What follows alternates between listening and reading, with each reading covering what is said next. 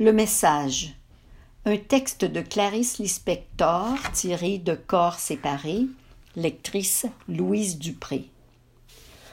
Au début, quand la fille dit qu'elle ressentait de l'angoisse, le garçon fut tellement surpris qu'il rougit et changea rapidement de sujet pour dissimuler l'accélération de son cœur. Mais depuis, depuis qu'il était jeune, il avait dépassé hâtivement le simplisme enfantin de parler des événements en termes de coïncidence. Ou plutôt, évoluant beaucoup et refusant désormais de croire, il considérait le terme coïncidence comme un nouveau jeu de mots et une imposture renouvelée.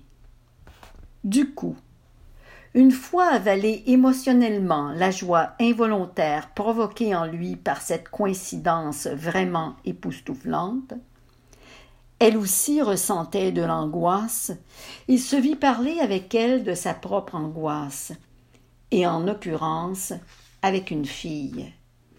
Lui qui, d'un cœur de femme, n'avait reçu que le baiser d'une mère.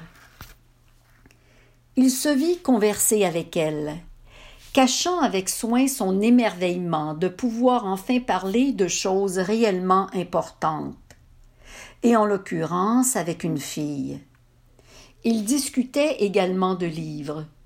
Ils avaient du mal à dissimuler la hâte qu'ils avaient d'actualiser tout ce dont ils n'avaient jamais parlé auparavant. Néanmoins, il y avait certains mots qu'ils ne prononçaient jamais entre eux. Cette fois, non pas parce que l'expression était d'abord un piège dont les autres disposent pour tromper les jeunes gens, mais par honte. Car il n'aurait pas eu le courage de tout lui dire, même si elle, du fait qu'elle ressentait de l'angoisse, était une personne de confiance. Jamais non plus il ne parlerait de mission, et pourtant ce terme tellement parfait, que pour ainsi dire il avait créé, lui brûlait la bouche, avide d'être dit.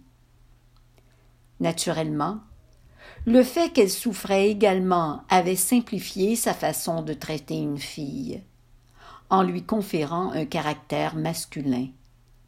Il se mit à la traiter comme un camarade.